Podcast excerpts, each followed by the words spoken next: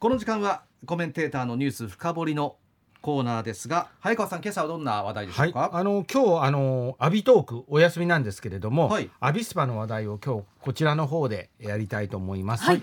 あのまあこのコーナーずっと地元企業の決算をずっとあの私経済記者ということで紹介してるんですが今週はあの今週で揃った2022年度昨年度の J リーグ60クラブの決算をアビスパ福岡を中心にちょっと解説をしていきたいというふうに思います。あの J リーグにはですね親会社の経営不振でクラブが消滅した横浜フリューゲルスのようなクラブ。田上さん覚えてます？覚えてます、あのそういうクラブを二度と出すまいとですね各クラブの決算をもうガラス張りにしてるんですね。うん。あのまあ赤字が続くとたとえ成績が良くてもこう下のリーグに降格させるような基準も確かあったと思うんですけど、そうなんです。あるんですね。あの3年連続の赤字。それから債務超過に関して規定があって J リーグで戦う資格を剥奪されることもあるんですね。うん。で現在はあのコロナ禍の特例期間中で、まあ、アビスパ福岡の場合は今戦っているシーズンの後の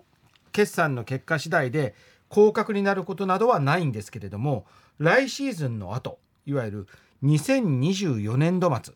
まあ、えー月でいうと2025年の1月までに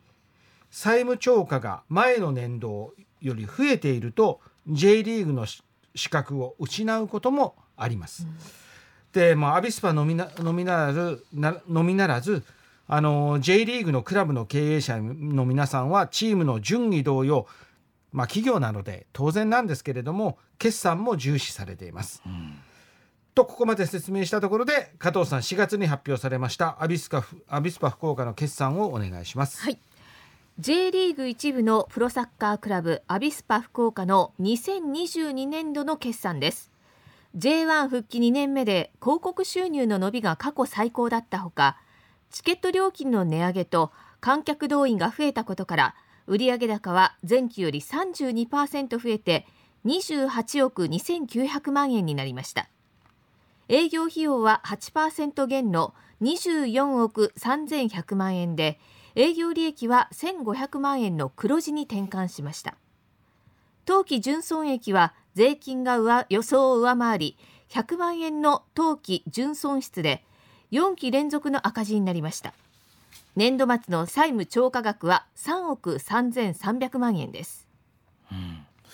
えーまずは改めて債務超過の意味からそうですね。説明をおあの願いします。決算のニュースに通常接してらっしゃらない方もあると思いますので、はい本当に簡単に説明すると、企業が保有する資産より負債が多い状態で、貸借対照表バランスシートっていうのがあるんですけども、の純資産がマイナスの状態を言います。まあ赤字が積み重なっていく。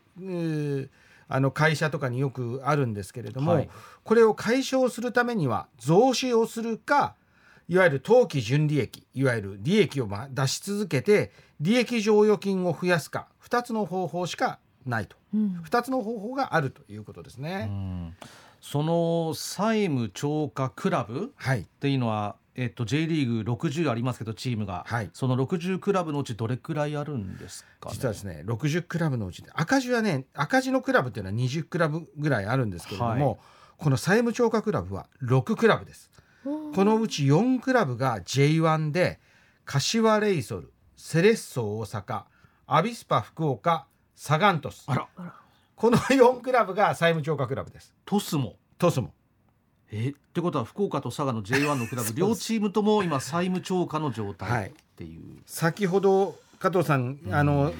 福岡の債務超過額3億3300万と言ったんですけどもサガントスも近くてですね2億8600万の債務超過です。一番大きいのはセレッソ大阪ではい。11億4600万円の債務超過。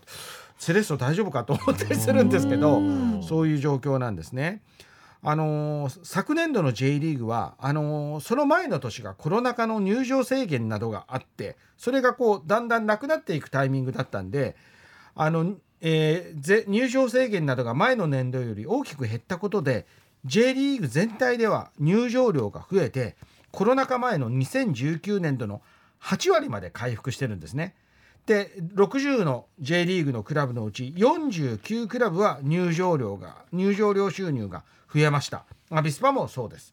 でスポンサー収入なども回復して売上全体を伸ばしたクラブが非常に多くて前の年度、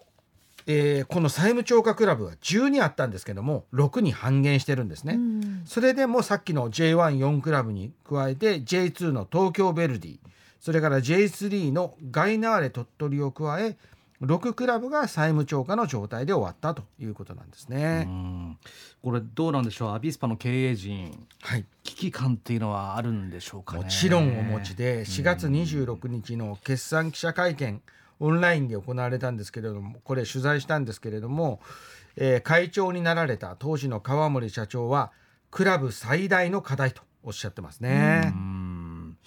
これまあ2つ、はい。う方法があるわけですがこれどどうやって解消させるかっていうことですよね、はい戦略なんですけれどもこれ川森会長は最終年度での増資が念頭にあるがそれぞれの収入を増やして債務を解消するのが本来、うん。つまりやはりチケット収入を伸ばして、えー利益剰余金を積み上げて債務を解消していくのが本来のプロサッカークラブのあり方だろうというふうにおっしゃって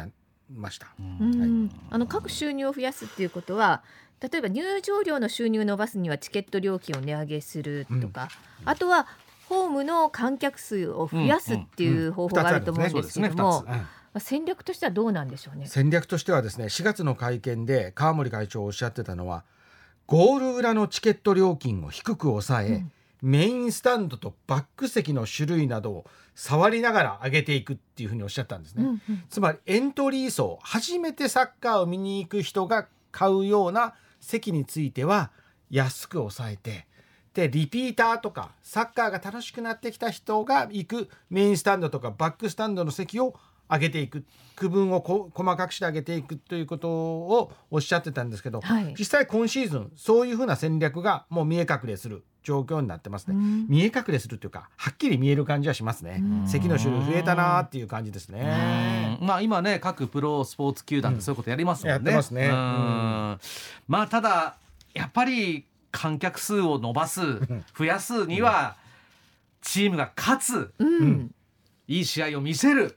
まあそれがね基本かなっていうことはやっぱり思いますけどね。プロスポーツなのでうんやっぱ特にホームで勝ってはいベススタで見てみたいという魅力的なサッカーをやることが大事だと思うんですね。はい。でここからがあのアビスパの厳しい現実なんですよ。アビスパの昨シーズンのリーグ戦1試合平均の入場者数は7150人でこれ J1 最下位です。J1 で平均1万人を切っているのは湘南ベルマーレ柏レイソルを加加えて4クラブなんですがもう一つのクラブがサガントスで1試合平均9358人、うん。でもアビスパ福岡はあのトスあのって言っちゃ失礼ですね。トスのサガントスよりも2000人に2000人以上少ないんですなんかあのね同じプロのスポーツでホークス戦はいつもあんなに満杯になるのにってちょっと思っちゃったりもするんですけれども、うんはい例えばアビスパみたいにその福岡みたいに、はい野球のホームがあるうん町、えっと札幌とかそうですよあね。野球とサッカーがね。ね、はい野球とサッカーありますよね、うん札幌の入場者ってどんな感じなんですかね？これね今回ね調べてみたんですよはい。でねこれもショックだったんですけどパリ同じパ・リーグのチームがある札幌と仙台と比べてみたんそうですよね。はい。昨シーズンコンサドーレ札幌さっき言いました福岡7150人。コンサドーレ札幌はホームゲームに平均1万2215人集めていてアビスパよりも5000人多いです。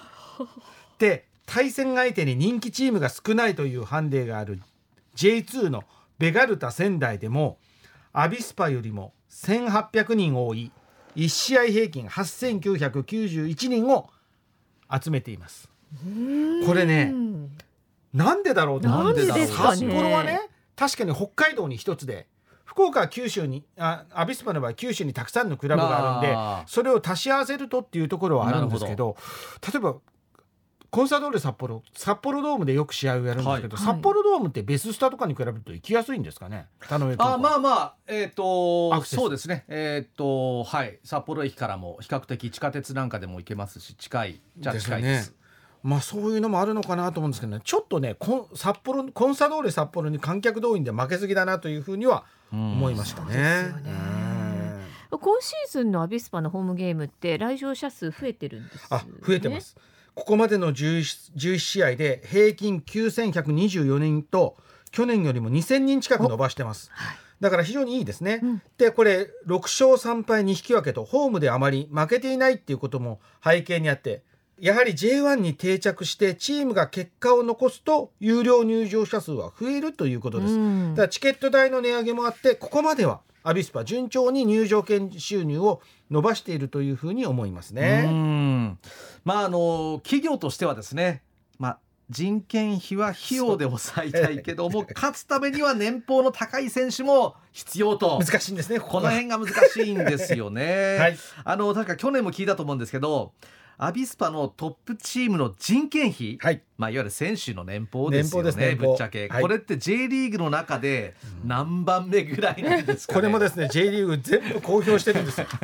でアビスパですね昨シーズンのおこのトップチームの人件費。その前の年より3000万円増やして16億7700万円。これは J1 の平均の24億3600万円より7億5000万円ほど低い、低い方から数えると4番目でアビスパより低いのはサガン鳥栖湘南ベルマーレ今年は J2 なんですがジュビロ磐田に次いで4番目に低いんですね。